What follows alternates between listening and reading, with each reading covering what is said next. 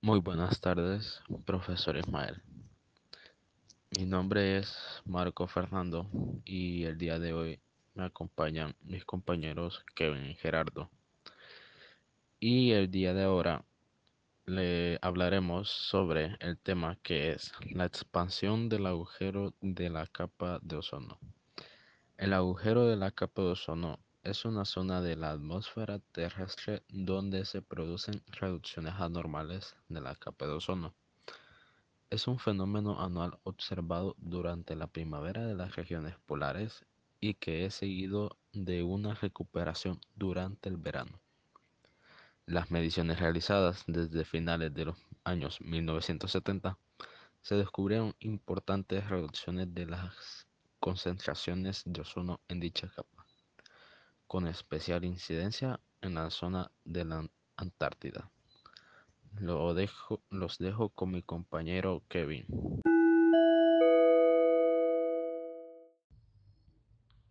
Buenas tardes, mi nombre es Kevin Daniel Raimundo Mejía.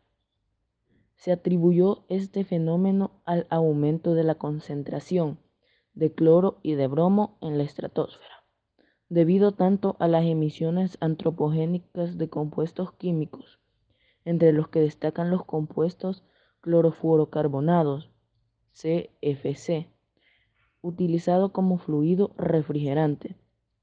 La reducción de la capa de ozono y el agujero en la misma generaron una preocupación mundial sobre el incremento en el riesgo de cáncer y de otros efectos negativos.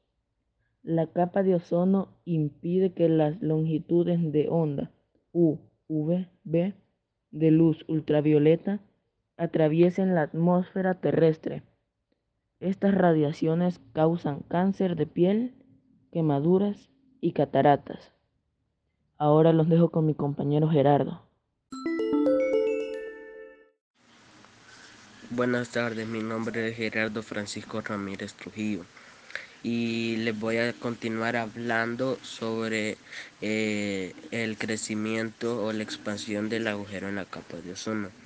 Como les estaba diciendo mi compañero Kevin, eh, esas eran consecuencias que se calculó que incrementarían sensiblemente como resultado del adelgazamiento del ozono, así como los daños en plantas y animales. Estas preocupaciones condujeron a la adopción en 1987 del Protocolo de Montreal, en el que los países firmantes se comprometían a reducir a la mitad de la producción de CFC en un periodo de 10 años. La prohibición entró en vigor en 1989. Los niveles de ozono se estabilizaron a mediados de los años 1990 y empezaron a recuperarse en los años 2000.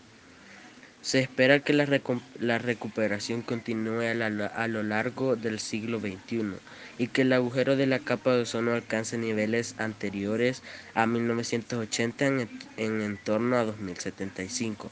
El Protocolo de Montreal se considera el acuerdo medioambiental internacional más exitoso hasta la fecha.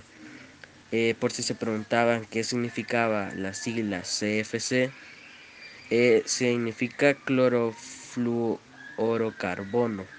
Ah, muchas gracias.